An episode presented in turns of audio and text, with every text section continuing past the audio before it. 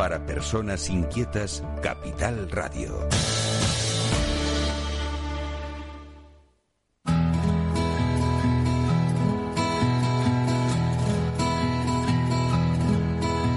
Comienza La Caja de Pandora. Al verte sonreír. Al verte sonreír.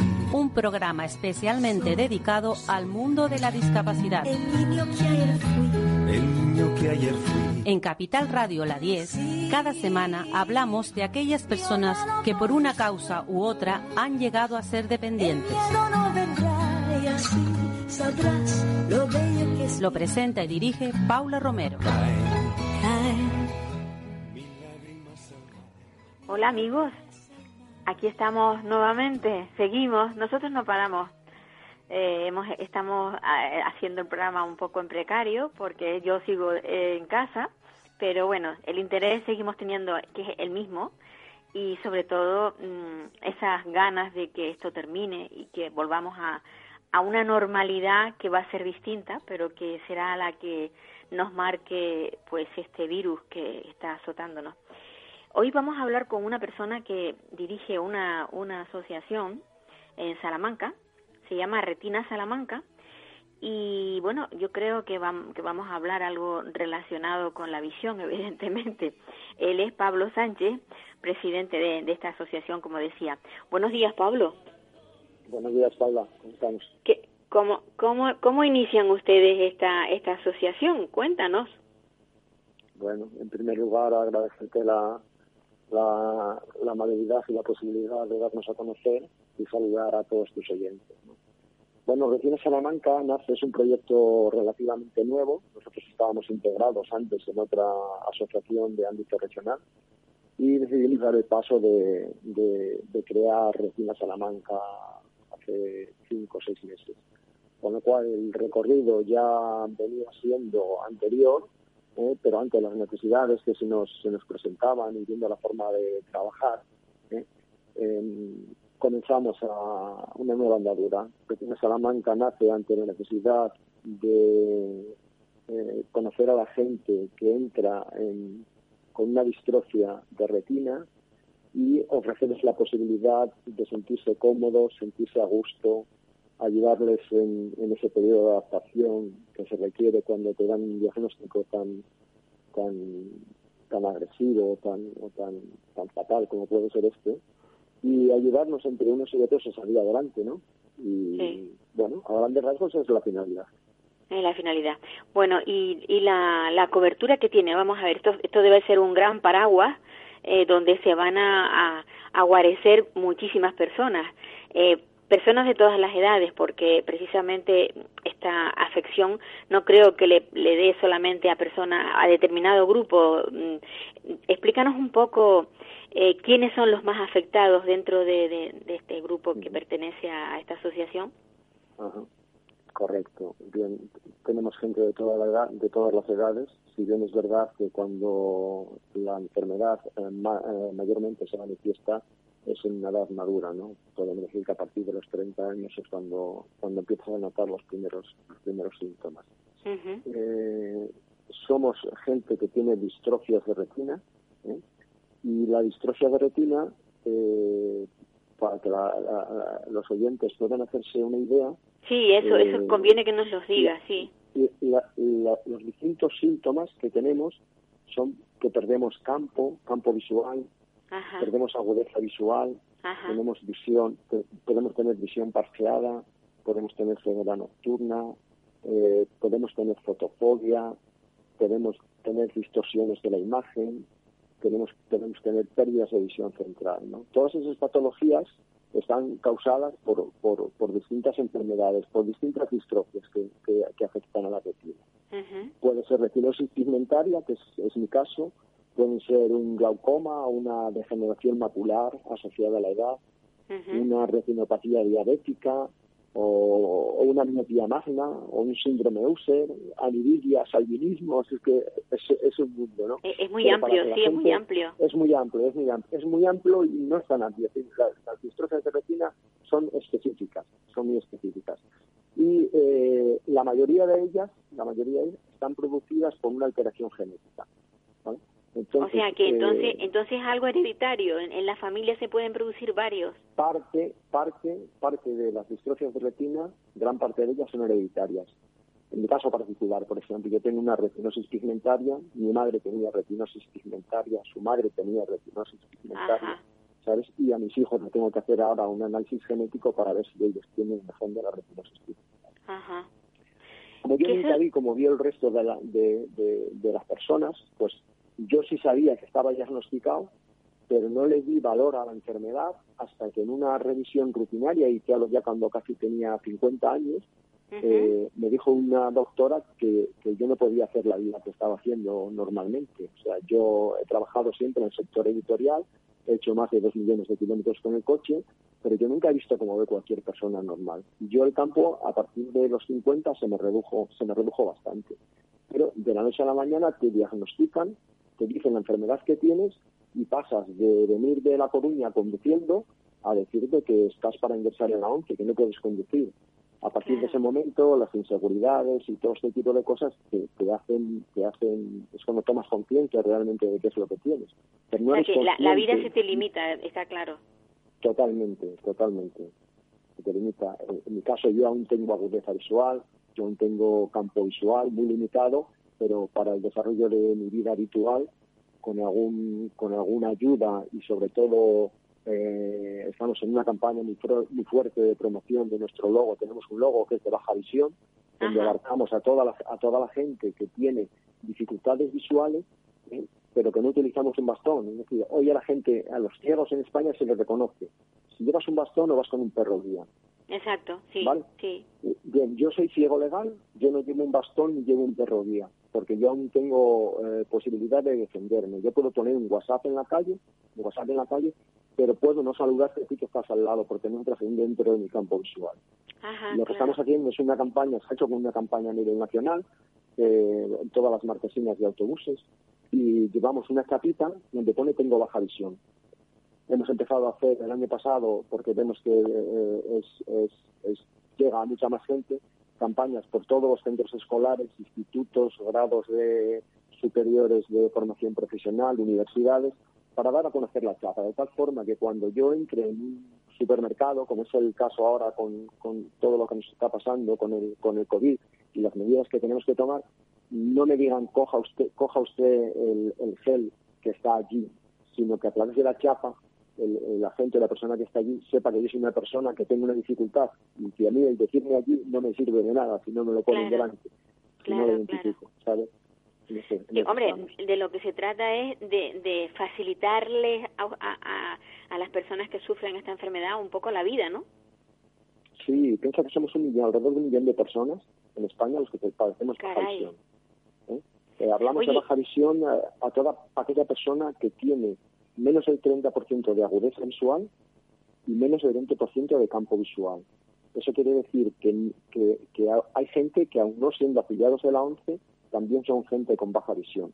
Claro. Y para distinguirnos, yo soy ciego legal, yo pertenezco a la ONCE, pero tengo restos visuales. Y para distinguirme del señor que lleva, el compañero que lleva el bastón o la, compañera que va con el perro guía, eh, necesito un, un elemento que me identifique. Y se creó el logo de baja visión para todas aquellas personas que aún no necesitamos coger un bastón, ¿eh? que se nos identifique por la calle, sepan que, cómo se tienen que dirigir a nosotros, cómo se tienen que poner, colocar la gente. Si no te pones delante de mí, yo no te puedo ver. ¿eh? Y a mí, eh, a, mí me sorprende que, que me sorprende que, que claro, que al, ser un problema visual, eh, la ONCE, que es tan potente porque es, es un emporio, yo siempre digo que es un emporio porque también hay empresas en ello, ¿no? Eh, ellos ellos se han hecho incluso con, con las personas que tienen sordoceguera y, y, y, no tienen visión también, ¿no? O sea, que aglutina, digamos, a casi todas las personas que tienen alguna afección eh, de tipo visual. ¿Cómo vosotros no estáis metidos dentro de la ONCE? ¿Cómo es que ahora estamos dentro de la ONCE, otra cosa es que la ONCE se ocupe de nosotros. Ajá, vale, vale. Estamos metidos, nosotros la mayoría, la mayoría somos afiliados a la ONCE. Sí. Somos, somos afiliados a la ONCE, la ONCE, el carnet, el carnet de la ONCE significa que se te abren las, todas las puertas a nivel administrativo. No, sin duda, sin duda, es muy fuerte, es una, ya digo, es una empresa muy fuerte. Exactamente. Pero nuestra, nuestra misión como, como asociación de retina específica dentro de la ONCE ¿eh? consiste en la divulgación, la divulgación de nuestra patología y en generar los recursos suficientes para la investigación. Es, lo, es, es, es el, fin, el fin de la asociación, es divulgación, eh, crear eh, eh, ese estado de armonía donde el, el afiliado que entra nuevo y que llega en muy malas condiciones psicológicas se pueda sentir a gusto y se pueda sentir seguro y luego Sí. intentar generar los recursos suficientes para que los investigadores eh, toquen la tecla de nuestro gen. Pues sí. Y, porque al final es una secuenciación genética. Es- si mi, gen estuviese eh, mi gen está identificado, si mi gen un día un, un investigador consigue trabajar con él, es hacer un cortapega Sí, que se pudiera y- modificar, por ejemplo. y modificarlo y volver a su estado natural. Yo Sí. no recuperaría más vista, pero sí, pero sí me quedaría como estoy. Porque la enfermedad vuestra, la hijos- eh, esta enfermedad, Pablo, eh, no, o sea, no, no tiene cura, o sea, que es paliativo, como va degenerando a medida que va, Mm. avanza con la edad, ¿cómo, cómo es la cosa? Bueno, mm, es degenerativa, es Sí. degenerativa, con lo cual eso requiere una continua adaptación a un estado peor. Por lo tanto, emocionalmente, las emociones, todo el trabajo hay, eh, emocional eh, hay que trabajarlo muchísimo, tienes que estar muy fuerte, Claro. porque en cada, en cada revisión descubres, eh, yo por ejemplo, cuando yo me, me, me retiraron de, de la actividad eh, cotidiana, yo tenía nueve grados de visión central, ¿no?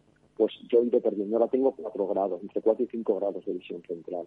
¿Y eso eso en cuánto tiempo yo- se ha- en cuánto pues, tiempo se te ha producido? Pues, pues aproximadamente seis años, siete años, más o O sea, menos. que va, va rápido. No, no, es, no es progresivo porque mm, eh, tenemos que estar preparados para llegar a la ceguera. Es decir, en un momento determinado podemos entrar en ceguera. De hecho, yo tengo compañeros que tienen mi misma patología y están ciegos ya. Ajá. Entonces es una continua adaptación a un estado peor. Y ahí todo lo que es, el trabajo de, de- de ayuda psicológica y ese tipo de cosas, pues pues pues nos es, nos es fundamental. ¿no? Sin no hay posibilidad, no hay tratamiento, no existe, no existe. Eh, nuestro nuestro nuestra única nuestro único recurso es la investigación dependemos de la investigación entonces hay que presionar a las administraciones públicas hay que presionar a, a- a los organismos que- a las grandes fundaciones para que dediquen dinero a la investigación es nuestra única salida ya hay algún gen que se está tratando ¿eh? y de hecho recientemente ha habido una operación en Barcelona para, para un niño y, y, bueno pues pues el campo de la investigación es, es potente ahora mismo se están haciendo Sí. cosas y esperemos que en un futuro más más corto que largo podamos detener detener la enfermedad ahora ya podemos en- en- es decir si mi hijo ahora quiere tener un, un bebé ya existe la posibilidad de que si él fuese portador de la enfermedad en la fecundación que se hagan, hacer una biopsia a esa, a, a esa fecundación y ver si, si, si lleva el gen o no de la retina. Y una cosa, puede- ¿se da, ¿se da lo mismo en, en, en varones que en mujeres o, o hay una incidencia superior en, en, en, en alguno de los dos géneros? Normalmente, normalmente eh, eh, viene por la parte femenina, pero, pero no, dis- no discrimina. Sí, en el caso de mío, siempre vino por el lado materno, por el lado materno, pero luego no discrimina entre, entre sexos. Es decir, de tres hermanos, dos, dos padecemos retinosis. Ajá. No, no, no Bueno, pues, discrimina. A mí me parece que la iniciativa que, que habéis tomado es muy buena y yo os deseo muchísimo éxito. Y es más, eh, creo que no, no va a ser la primera vez que... Es la primera vez, pero no va a ser la última vez que hablemos para ver un poco cómo, cómo vais siguiendo y a ver cómo, cuando, cuando cómo avanza esto. Pues m- m- Sí, sí. yo os deseo muchísima, muchísima suerte, porque como estáis empezando, pues las cosas siempre al, al comienzo suelen ser más duras, pero luego ya van rodando muy mucho duras, mejor. muy duras, pero, pero bueno, conseguiremos, somos un grupo muy, muy homogéneo, muy, Sí, y además muy ahora estamos en Sí. y, y bueno, es- tenemos mucha fuerza, muchas ganas y estamos seguros de que, Eso es lo importante. esto va a salir adelante. lo, lo importante es eso, las ganas y la fuerza. Un abrazo muy fuerte desde Tenerife. Muchísimas gracias, Paula. Venga, Pues nada, ¿cómo va, cómo está, cómo está Salamanca ahora? ¿Cómo, cómo están por ahí Pues hoy, también? está- hoy el día está precioso porque ah, hay un sol maravilloso, pero posiblemente esta tarde tengamos una tormenta porque ya empieza a picar el sol. Y bueno, pues seguimos aquí con el confinamiento, a las 10 estamos, estamos en casa y bueno, mucha salud para todos, mucha fuerza Pues sí. y ánimo para todo el mundo. Hasta otra, Pablo. Adiós, muchas gracias.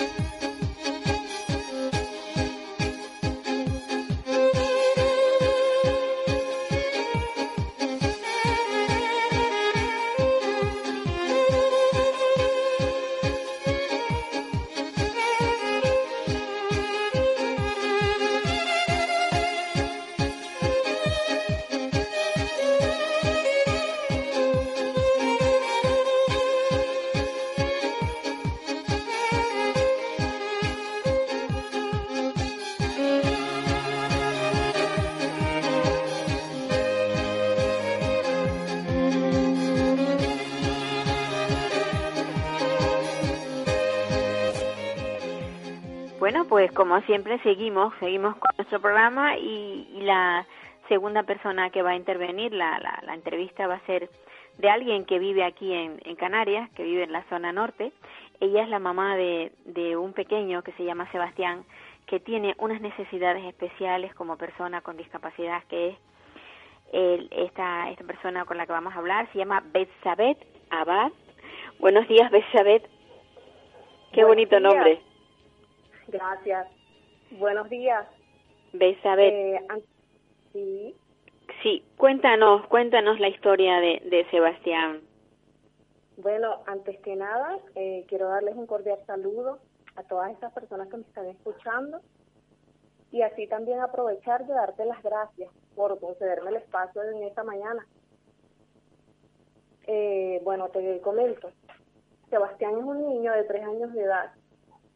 A los siete meses, a los siete meses de nacido, mi hijo fue diagnosticado con microcefalia, calcificaciones en su cerebro y una parálisis cerebral tipo espástica que le ha afectado toda su parte motora. El niño hasta ahora no ha podido caminar, no ha podido dar sus primeros pasos. Eh, el niño necesita cinco sesiones de tratamiento de regeneración celular que puede ayudarlo a mejorar su calidad de vida, incluso a poder caminar.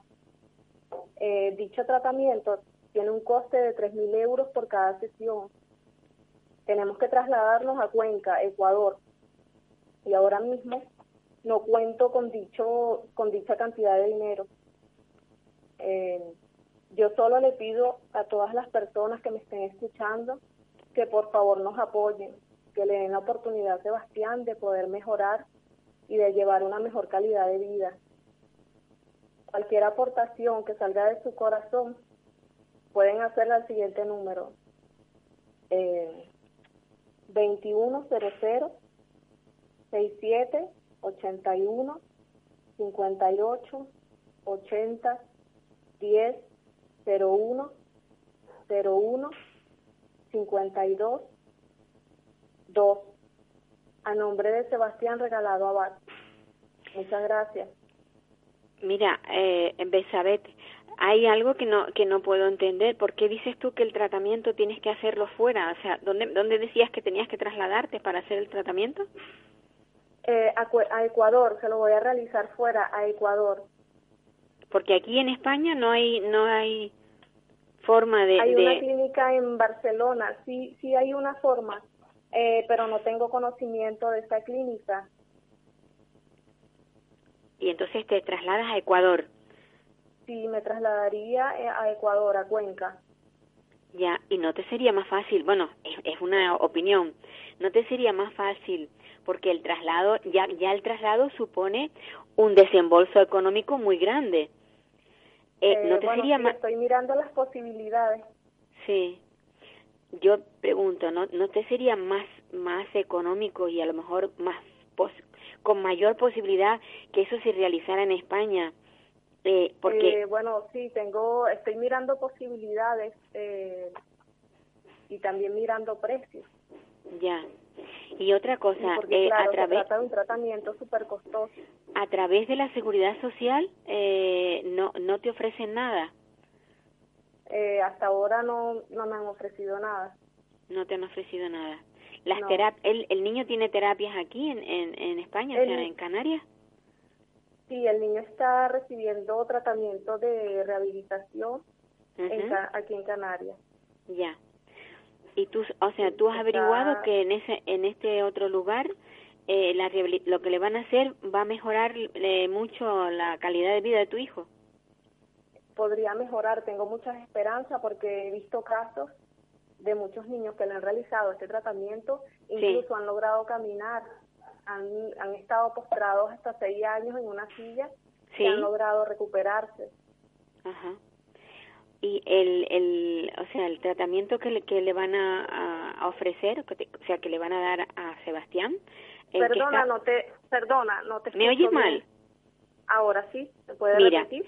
No, te decía que si el tratamiento que le van a ofrecer a Sebastián eh, lo conoces mm, a fondo, o sea, ¿sabes exactamente qué es lo que se le va a hacer? Sí. Sí, lo conozco. Lo conoces. ¿Y conoces, con, o sea, mm, eh, conoces gente que, que, que lo han utilizado? sí, conozco personas que se lo han realizado sí. y han salido satisfactoriamente bien. Dile. Vale, y ah, o sea, realmente tú ahora buenos resultados. Sí. Tú ahora realmente lo que pides es que que se te ayude. Eh, sí, eh, por ahora yo solamente pido apoyo económico ya que yo no no cuento con los recursos necesarios para dicho tratamiento. Sí, sí. Entonces, claro, me gustaría que las personas que me escuchan pudieran apoyarme tú tienes implantada tu vida aquí en, porque yo sé que tú no eres no eres española que eres venezolana. Yo soy venezolana sí tengo tienes aquí implantado tu vida. años aquí en la isla. Pero me refiero que tú estás implantada aquí tú tienes tu trabajo aquí tienes tus condiciones digamos de, de vida las tienes establecidas aquí en Canarias. Exactamente sí. Ahora mismo estoy desempleada porque claro estoy al cuidado del niño y no tengo familiares aquí con lo cual quiero decirte que te irías, te irías, pero volverías a estar aquí o te quedarías allá definitivamente. Sí, yo regresaría nuevamente a Canarias. Solamente iría a realizarle el tratamiento al niño. Eh, por uno depende de, de la sesión que, que vaya a tener. El médico me recomienda cinco sesiones de tratamiento. Sí. Para que así el niño pueda mejorar más rápido. Ya, bueno. Pues nada, yo, yo la verdad es que te deseo que, que recibas toda la ayuda posible, porque para este tipo de cosas, mm, eh, la cuestión, cuando son cuestiones económicas, la verdad es que eh, si la, la persona que tiene que desembolsarlo no tiene el dinero, mm, tiene que recurrir a esto. Pero sí me, me, me extraña mucho el, el, el hecho de que tengas que desplazarte tan lejísimo eh, sí, bueno, yo en realidad porque... Sí. Eh, sí, te oigo. ¿Me oyes? Sí. Me decías, me decías, Besabet. Ajá, te decía que, bueno, yo porque siento confianza en esta clínica, vale. ya que he conocido a niños que se la han realizado sí, sí, y han salido muy bien. Entonces, por eso es que he tomado la decisión de trasladarme hasta allá. O sea, estoy dispuesta pues a ver, a ver si tenemos suerte, a ver si tienes suerte, a ver si hay mucha gente que te eche una mano y sobre todo que Sebastián pues recupere pues la movilidad y, bueno y que mejore su calidad de vida, que eso de lo que se trata es de eso. Amén, eso es lo que se quiere, eso es lo que se está tratando de, lograr, que el niño mejore. Hasta ahora, bueno, hemos estado en diversos hospitales eh, buscando maneras de, de ayudarlo. Sí, sí. Y de que él esté lo mejor posible. Pues Besabet, un abrazo muy fuerte y, muy, y, y, sobre todo desearte suerte para que esa iniciativa que has tomado de, bueno, pues de ofrecerle a tu hijo, de llevarlo fuera para que mejore, pues que sea realmente fructífera. Bueno, muchísimas gracias. Que tenga buen día. Mucha suerte. Gracias.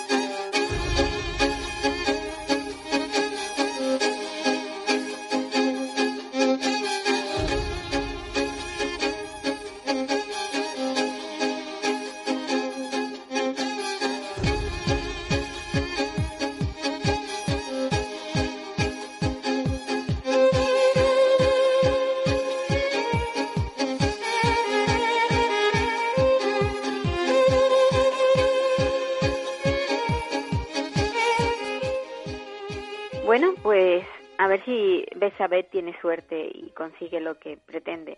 Yo, mm, la verdad es que a veces me, me sorprendo cuando, cuando se buscan soluciones a, tan lejanas y, soluciones que no se, que, bueno, que no se saben cuáles van a ser, pero, pero le deseo todo lo mejor. Y ahora vamos a hablar con Aurelia, Aurelia Jerez Medina. Esta, esta mujer, mm, esta madre, mm, eh, la he conocido yo a través de internet, evidentemente que es donde muchas veces mm, localizo personas para entrevistar porque veo que son luchadoras, veo cómo, cómo se mueven, cómo son capaces de, de pues de hacerse un hueco, digamos, eh, social para luchar por la discapacidad. Que esto es lo que ha hecho Aurelia, yo creo que a lo largo de su vida. Aurelia tiene un niño con 13 añitos, Alberto, que es una monada de niño, tiene una cara muy bonita y, y es sencillamente un niño y, se, y seguirá siendo un niño. Aurelia, hola, buenos días. Hola Paula, buenos días. Alberto, Encantada de estar Al- con vosotros. Me- Alberto es, es, es, un, es una especie de, de, de angelito, tiene una carita de, de niño perenne, ¿no? Tiene y es feliz, Alberto- muy feliz. A- Alberto es un niño increíble, es es súper feliz, Sí. eh, tiene una de las enfermedades ultra raras, síndrome de Pitt-Hawkins, que por cierto, ahí en Canarias tenéis eh, dos niños más. sí, Hay muy sí, se dan muy pocos, pero Sí, sí, hay alrededor de 40 casos en España. fíjate. y, y bueno, es una lesión del cromosoma 18 en el gen TCF4 Ujú. y, y nada, pues eh, Alberto es eh, un niño de 13 años, pero es como si fuera un bebé de, de un añito, así. Con un cuerpo de eh, siete Soy súper feliz añitos. con él y él es súper feliz, que es lo único que me importa. Pues sí. Hombre, mm, eso nos importa muchísimo, que nuestros hijos sean felices y sobre todo que tengan cubiertas todas sus necesidades y que vivan bien. Lo que pasa Exacto. es que el futuro hay que planteárselo, o sea, tenemos que plantearnos cómo va a ser el futuro. Y yo creo que ahí estás tú, eh, con esas, esas iniciativas de, de, de que las cosas sean justas, de que se logren, pues, sobre todo, mm, que, que los derechos de nuestros críos se cumplan, porque muchas veces están escritos sobre el papel, pero la realidad luego es otra. ¿m? Claro, Háblanos. es que eh, yo, yo en mi caso, por ejemplo, tengo dos hijos.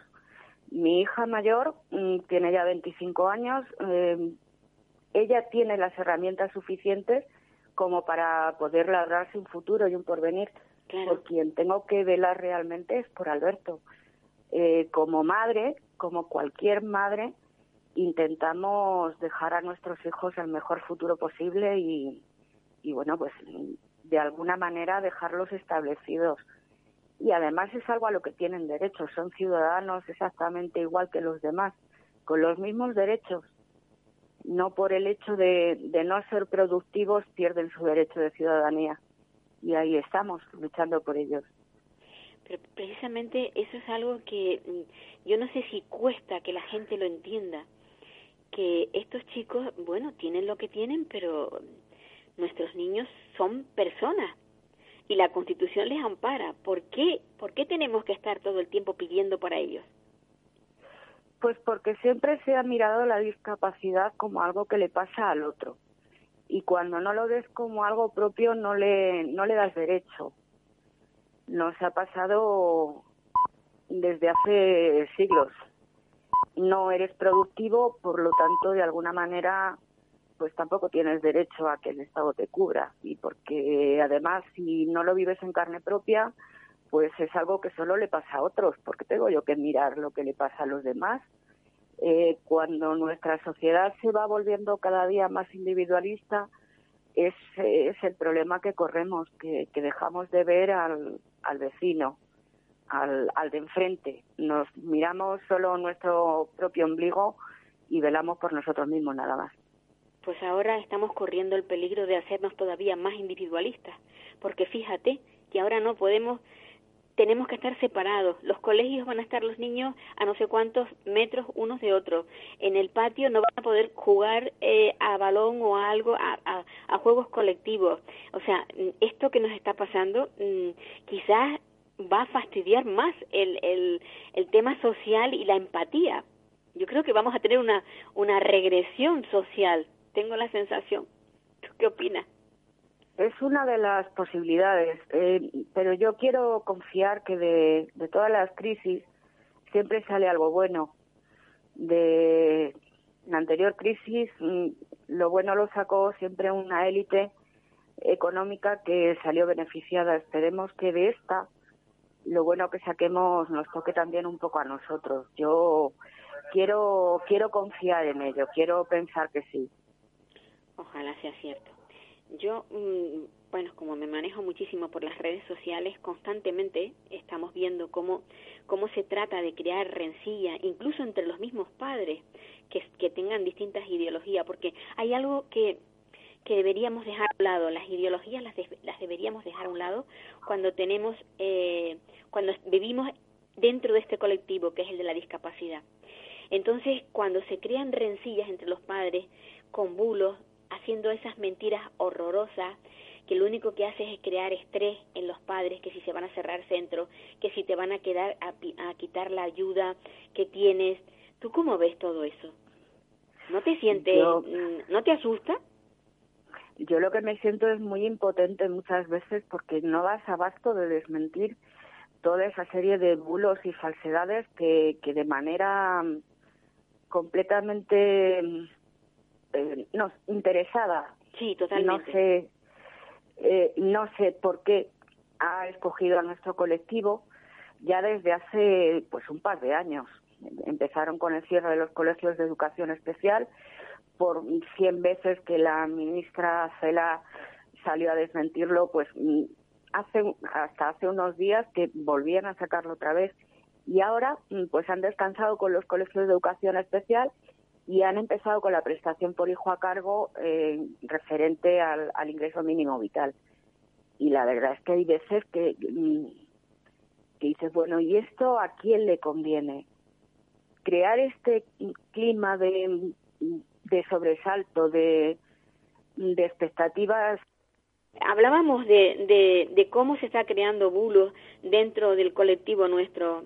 Y tú me comentabas, Aurelia, sigue. Hola. Sí, sí, que... ¿Estás ahí, verdad? Sí. Sí, sí. Pues que me comentabas tú que no que tampoco entiendes el por qué. No entiendo, no entiendo el por qué y sobre todo por qué entramos al trapo nosotros mismos cuando ya sabemos de sobra que, que bueno todo esto está lanzado pues por determinado determinados partidos o determinados eh, colectivos interesados en, desprestigiar y tirar por, por tierra cualquier tipo de avance social que, que se pueda dar. lo de la prestación por hijo a cargo referente al, al ingreso mínimo vital eh, ya es ya es lo último. Eh, están dejando correr que, que el ingreso mínimo vital va a hacer desaparecer la prestación por hijo a cargo y eso es una falsedad. Lo que sí que se va a hacer eh, va a ser eh, incluir la prestación por hijo a cargo sin discapacidad o con una discapacidad inferior al 33%. Al 33%, sí. Eso es, va a ser absorbido por el ingreso mínimo vital y además a mí me parece una medida súper buena porque esa prestación es muy inferior a lo que pueda suponer el ingreso mínimo vital y siempre para poder cobrarla eh, han contado las rentas familiares. El ingreso mínimo vital no va a afectar absolutamente para nada, ni en el caso de mayores ni en el de menores, eh, eh, en la prestación por hijo a cargo para las discapacidades superiores al 33%. Pero luego, luego no, yo, no han yo quiero nunca como rentas familiares ni se ha declarado Hacienda. No son rentas. Hasta el propio ministro Escriba ayer en, en una en una sesión que tuvo de preguntas telefónicas mm, lo aclaró perfectamente. Pero, pero mira, Aurelia, a mí me gustaría recordar, porque es que la, la gente lo olvida, todos los avances sociales relacionados con la discapacidad, ¿quiénes los han implantado? Bueno, eh, probablemente me tachen de, de partidista alguien, pero todos tienen un, un sello. ¿Un sello? Y, y ese sello es el PSOE. Es, que es así. Claro, entonces a mí me hace este mucha gracia cuando... Viene, viene de la mano de Unidas Podemos, pero los avances sociales de este país los ha traído quien los ha traído.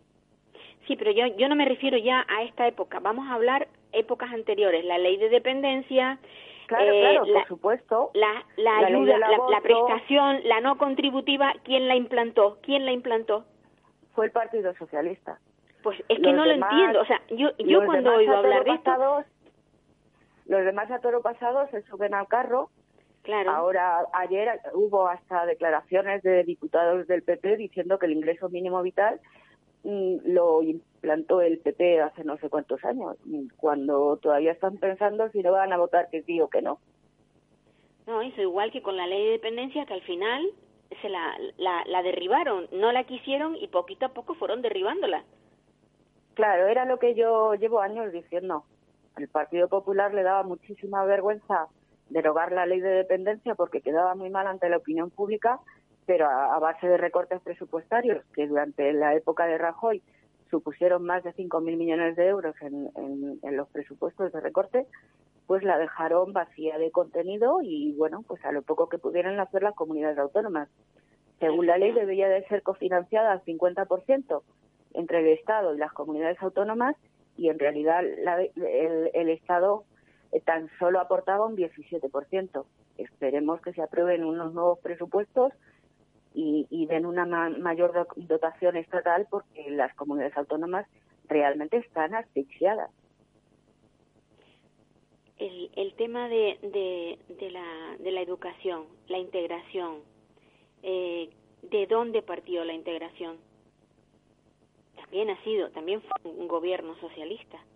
Exactamente igual. O sea, es que eh, es que eh, la educación tal y conforme la conocemos actualmente tiene sello socialista. Fue Ernest Lluch. O Efectivamente. sea, es, es que es que es así. Es que mm, bueno, ahora parece que que es que hay cosas que las tenemos de toda la vida y, y no. Ha costado mucho trabajo, mucho sufri- sufrimiento a mucha gente y se ha conseguido gracias al esfuerzo de todos y al esfuerzo muchas veces de unos pocos nada más. Muchas Pero de ello manifestaciones nos en contra, todos. much- muchas manifestaciones en contra que hemos tenido también. ¿Mm? También Sí, eso hay que ahí tener. tenemos tenemos las manifestaciones que se que se hicieron las más sonadas fueron contra el aborto, contra la ley del matrimonio igualitario y bueno a esas manifestaciones quién ha ido pues quien quien ha estado siempre en contra Eh, cuando es que tenemos un contexto de sociedad completamente distinto. La ley del, del aborto no le obliga a nadie a abortar. La ley del matrimonio igualitario no le obliga a nadie a casarse con una persona del mismo sexo. Es eh, la sociedad en la que yo creo caben todos, los que opinan de una manera y el- los que opinan de otra. Pero en la sociedad que piensan otros, eh, pues quien no entra soy yo. Es, es muy es muy Eso- complicado. Pero yo Sí. yo vas- volviendo otra vez al tema de la de la discapacidad, eh, yo creo que mm, están desinformando. Pienso que muchas veces la gente te lee el titular y luego no entra en el artículo. hay que leerlo todo, no puedes opinar por un titular, porque además los titulares se hacen con justamente para que para atraer la, la visión de la lectura, pero luego el contenido no es no es el mismo. Sí, eso también eh, yo les pediría a los medios de comunicación que no jueguen con, con, con, con el futuro de la gente, que no jueguen dando informaciones falsas. Creo que, al igual que le pedimos a nuestros políticos que, que en esfuerzos y entre todos salgamos de, de, donde estamos en estos momentos, pues yo le pediría lo mismo a, a, los medios de información eh, no se puede estar jugando eh, con todas estas cosas, el desinformar a la gente eh, simplemente por, por, llamar la atención y por, por tener dos visitas más en, en, redes sociales o por vender dos, dos periódicos más. Cuando, cuando desinformas, realmente lo que le quitas es valor al periodismo. Tienen que, que hacerse valer como profesionales. El periodismo está justamente para informar a la población, no para desinformar, que es lo que está pasando últimamente, porque han entrado también en el mismo juego del que estábamos hablando antes, de que hay a quien le conviene tener muchas veces, eh, pues eh, como se dice por mi tierra, el patio revuelto. Pues eso es lo que están tratando, ¿eh? están tratando, pero además a mí ya digo, lo que más me sorprende es que cojan el colectivo, un colectivo afectado como es el nuestro, que precisamente lo que necesita es paz, tranquilidad, y, y, empatía. Son cosas que para poder nosotros, o sea, para, para este colectivo salir adelante y poder luchar por lo que realmente es necesario, no podemos meternos en otras luchas, porque las batallas nuestras son una. O mejor dicho, la batalla nuestra es una. No nos podemos meter en varias batallas a, a un tiempo.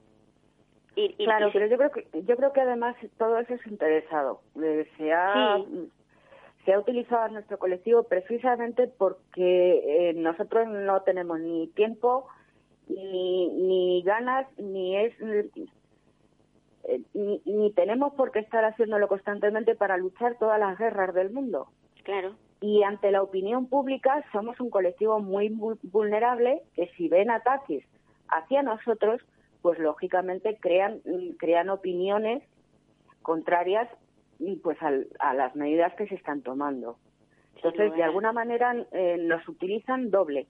Sí. Mm, de cara a la opinión pública, porque somos un colectivo vulnerable para demostrar ataques hacia nosotros, y como colectivo en sí mismo, porque saben que no tenemos la fuerza necesaria para luchar. Sí, que luego bueno, yo creo que yo creo que fuerza sí tenemos. Yo pienso que sí. Luego, lo que sí me, me, me produce mucha pena es es como hay personas que se quedan convencidas y que creen que sí, que, que, lo, que les van a arreglar todo ellos, los que ahora están en contra de, de, lo que tenemos, que es poco, lo que tenemos es poco, la realidad es, es esa, pero se ha conseguido, como decíamos, con mucho trabajo y mucho esfuerzo y ya lo tenemos implantado, no lo perdamos, no lo perdamos. Claro quedémonos que no, como estamos, que no no podemos mm, permitirnos dar ni un paso atrás, ni, ni uno. uno. ni uno. Y, y los que confían en que sean los que se han encargado de, de recortar nuestro nuestro estado de bienestar, los encargados futuros mm, de traernos derechos, pues eh, allá ellos, pero me da a mí que andan un poco equivocados. Pues sí. Aurelia, Alberto ha tenido terapias durante toda su vida, claro, porque es un niño que, que va en silla de ruedas, o sea, tiene, tiene una, un, unos tratamientos especiales y eso cuesta dinero. Ya te digo. ¿Cómo te pues las arreglas? Mira. ¿Cómo te las arreglas? Porque además tampoco podrás trabajar porque tienes que cuidar de él las 24 horas del día. No, claro, yo dejé de trabajar cuando cuando nació Alberto. Alberto es un niño con una discapacidad del 85%, no anda, no habla, no tiene control de esfínteres, eh, tiene epilepsia, tiene una escoliosis de 81 grados, uh -huh. es prácticamente ciego y una discapacidad intelectual muy grave. Es, es un bebé, me necesita absolutamente para todo, ni tan, sigue comiendo con biberón, pero Ajá. ni tan siquiera lo sujeta a él. Eh, el pañal es para toda la vida, no hablará nunca, Uh -huh. y, y, bueno, pues eh, depende absolutamente de todo para mí, de, de mí. Y cuando yo dejé de trabajar, pues eh, afortunadamente se acababa de implantar la ley de dependencia gracias al señor Rodríguez Zapatero. Pues sí. Mi presidente. Porque, porque significó que, que a mi casa empezaron a llegar 520 euros que yo podía utilizar para el estar de mi hijo. Porque en mi casa, aparte de mi sueldo, solo entraba la pensión de jubilación de mi marido, que es la que sigue entrando en estos momentos. Y gracias a ello, Alberto tiene sus terapias, tiene fisioterapia, tiene logopedia, tiene hidroterapia, tiene lo, lo que le podemos dar. Sí. Claro, pero que si tuvieras más dinero, porque yo siempre digo, no es lo mismo, no es lo mismo eh, tener un crío en una casa eh, pudiente que en otra que, que está necesitada. Eh, bueno, no, no voy a estar citando nombres, pero hay un señor muy famoso que tiene un crío también con muchos problemas, pero ese niño ha avanzado y además se japta muchas veces de decir lo que ha avanzado, pero señor mío, eh, usted tiene mucho dinero y tiene muchas posibilidades y ese niño llegará muy mucho mucho muchísimo más lejos que el de otra familia no pudiente porque la vida es así tal cual. O sea la sociedad está establecida de esa manera por eso tenemos que cambiarla. Claro es que lo que no se puede permitir una sociedad es que por el hecho de tener una posición económica distinta a otra persona tengas eh, un, un futuro mejor o peor está claro que mi hijo no tiene las opciones del hijo del señor que comentabas, que todos sabemos quién es, y le doy lo que le puedo dar, pero si mi situación económica fuera distinta, por supuesto que le daría muchísimo más. Y hubiese avanzado incluso y a, mí no, Y a mí no me ha costado el mismo esfuerzo que le ha costado a ese señor tener que reformar mi casa entera, porque cuando te compras una casa, lo último que piensas es que vas a tener un niño con esta discapacidad. Te compras una casa, en mi caso fue pues un chale adosado de estos pequeñitos, de tres plantas. Mi hijo no sube escaleras, lógicamente. Yo he tenido que reformar la casa entera, tuve que poner un salvaescaleras. Este año he puesto una plataforma elevadora en la calle porque hay siete escalones para poder llegar arriba eh, he tenido que reformar el baño, he tenido que mm, tirar todas las paredes de la casa. Y eso de la única manera que he podido hacerlo es poquito a poco. Claro. Es, eh, ¿Y primero hacíamos una reforma y cuando terminabas te recuperas y el siguiente, con lo cual llevo 13 años reformando mi casa. Llenas la hucha. Una obra continua. Aurelia, llenas la hucha y cuando se acaba vuelves a llenarla si puede. Eso es. Sí, y, una cosa. años la. Este tipo, este tipo de, de por ejemplo, de, recuerdo que con la ley de, dependencia sí se podía hacer adaptaciones en, en, en domicilio, pues no sé, aperturas de puertas en baños, por ejemplo, para que fueran mayores, quitar la bañera y poner plato de ducha para que hubiera un acceso más fácil para el aseo de la persona con discapacidad. Eso, eso todavía se puede solicitar. Pues mira, te cuento, en mi caso no, porque pues. sabes que todas esas competencias están transferidas a las comunidades autónomas. Claro. Y la señora Cospedal, cuando ostentó la presidencia de, de Castilla-La Mancha, que es donde yo resido, pues se sacó de la manga una ley general de discapacidad en la que hizo incompatibles las prestaciones de dependencia con cualquier tipo de ayuda para la, la adaptación de viviendas. Qué pena con lo cual pues no tuve nunca derecho a ello. Pues fíjate qué pena. Aquí en Canarias sí, sí tuvimos, hemos tenido eso, o sea, yo conozco gente que ha podido adaptar su, su vivienda para, pues eso, quitar, quitar un, una bañera, poner un baño, que, que parece una tontería, pero es que es, calidad de vida. ¿Cómo vas a, llevar en brazos al, al crío o a quien sea, no? Para, entonces, bueno, estas cosas mm, se agradecen muchísimo, pero claro, si luego llegas y la ley yo creo que un fallo tuvo tuvo uh, muy grande Zapatero que es que no obligó que todas las comunidades autónomas eh, se rigieran por el mismo patrón y que no y, que se creara digamos eh, eh, como un seguimiento de cómo cómo cada comunidad autónoma llevaba el tema de la ley de dependencia cada uno lo aplicó como quiso y ahí por ejemplo tú lo sufriste. Y como tú muchas más familias claro problema que surgió aquí es que eh, la ley de dependencia llevaba muy poquito tiempo implantada en el país. Entonces, a la más mínima que hubo un cambio de gobierno y, y tuvo que decidió que los recortes presupuestarios iban a ser eh, por el lado social, pues tardó muy poquito en, cargársela. Y las comunidades autónomas pues acabaron haciendo, haciendo lo que querían o podían en cada momento dependiendo de sus circunstancias particulares. Y el Estado pues dejó de, de, de contribuir económicamente y de controlar. Nosotros llevamos años pidiendo una cartera de servicios eh, básica, estatal, y a partir de ahí que cada comunidad suba. Pero no, no puedes permitir que cada uno haga lo que quiera. O sea, no es lógico que haya prestaciones eh, por atender a un dependiente grado 3 en Castilla y León de 31 euros. Porque no es lógico. No, Luego dicen, sí, Castilla, y León tiene la mejor nota en dependencia del país porque no tiene lista de espera. Nos ha fastidiado hablando mal. Pues sí. ¿Cómo va a tener lista de espera si realmente atiende a 10 dependientes por lo que otra comunidad puede atender a uno? Está claro que no. Hay, hay muchas cosas por las que hay que luchar. Eh, Aurelia, ¿tú estás metida en algún grupo de, de, de tipo político, de alguna asociación, algo que... A ver, Mm, yo soy la presidenta de la Coordinadora Estatal de Plataformas de Dependencia. Ajá. A nivel, a nivel de, Castilla-La Mancha. No, no, no, a nivel, a nivel nacional. Es la Coordinadora Estatal. Ah, es estatal, el perdón. No, que reúne a todas las plataformas regionales. Bueno, pues a ver si desde ahí, desde esa plataforma, puedes dar un, un, un vuelco a, a, las cosas que están pasando y y como decían eh, tratar de que de que se conserven las que tenemos no que no se pierdan.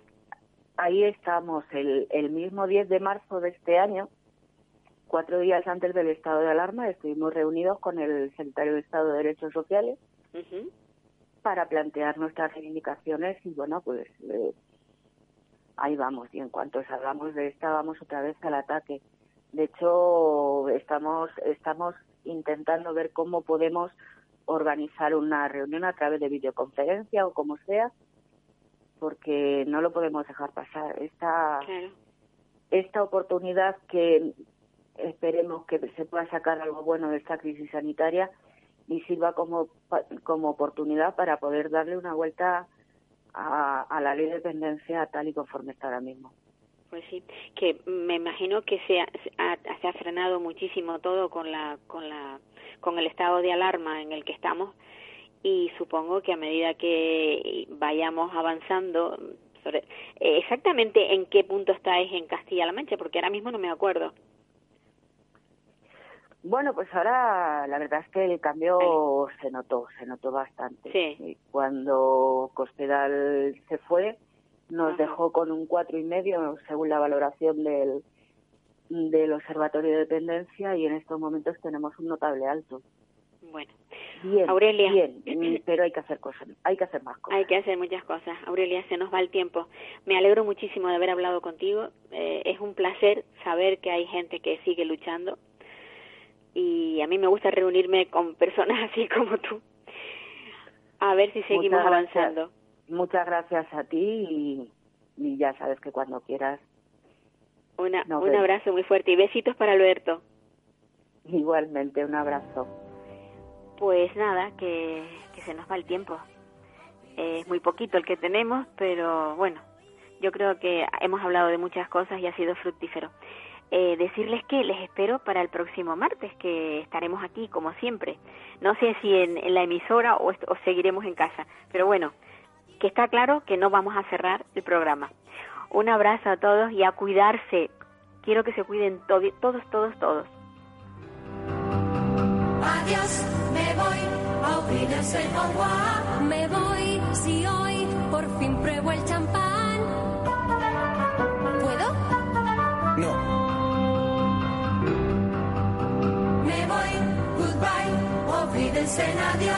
Me voy con un suspiro y un adiós, adiós.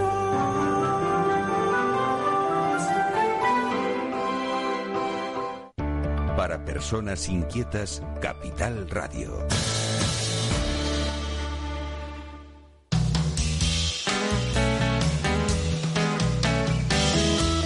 Capital Radio, música y mercados.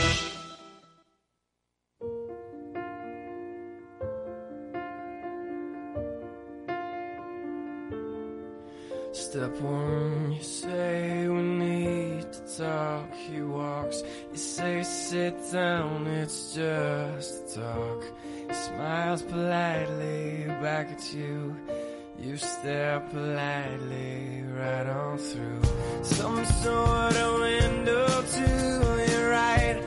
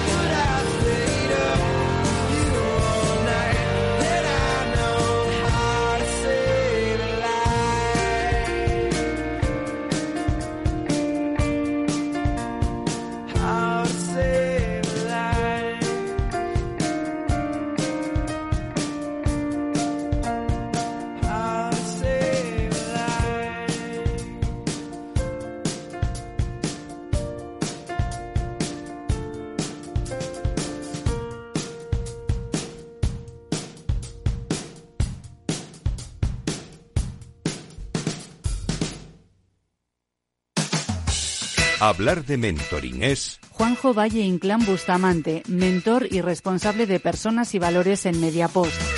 Mentoring es una relación entre personas, con todo lo que ello implica. Supone compartir, ayudar, confiar, respetar, estimular. En el mentoring hay experiencia y aprendizaje y se basa en el compromiso, en la coherencia. Un programa de radio realizado en colaboración con la red de mentoring de España. Todos los lunes a las 10 de la mañana en Capital, La Bolsa y la Vida con Luis Vicente Muñoz y Julio Rodríguez. Puedes escuchar las mejores experiencias de mentoring en podcast. Decenas de personas las comparten contigo en la web de Capital Radio.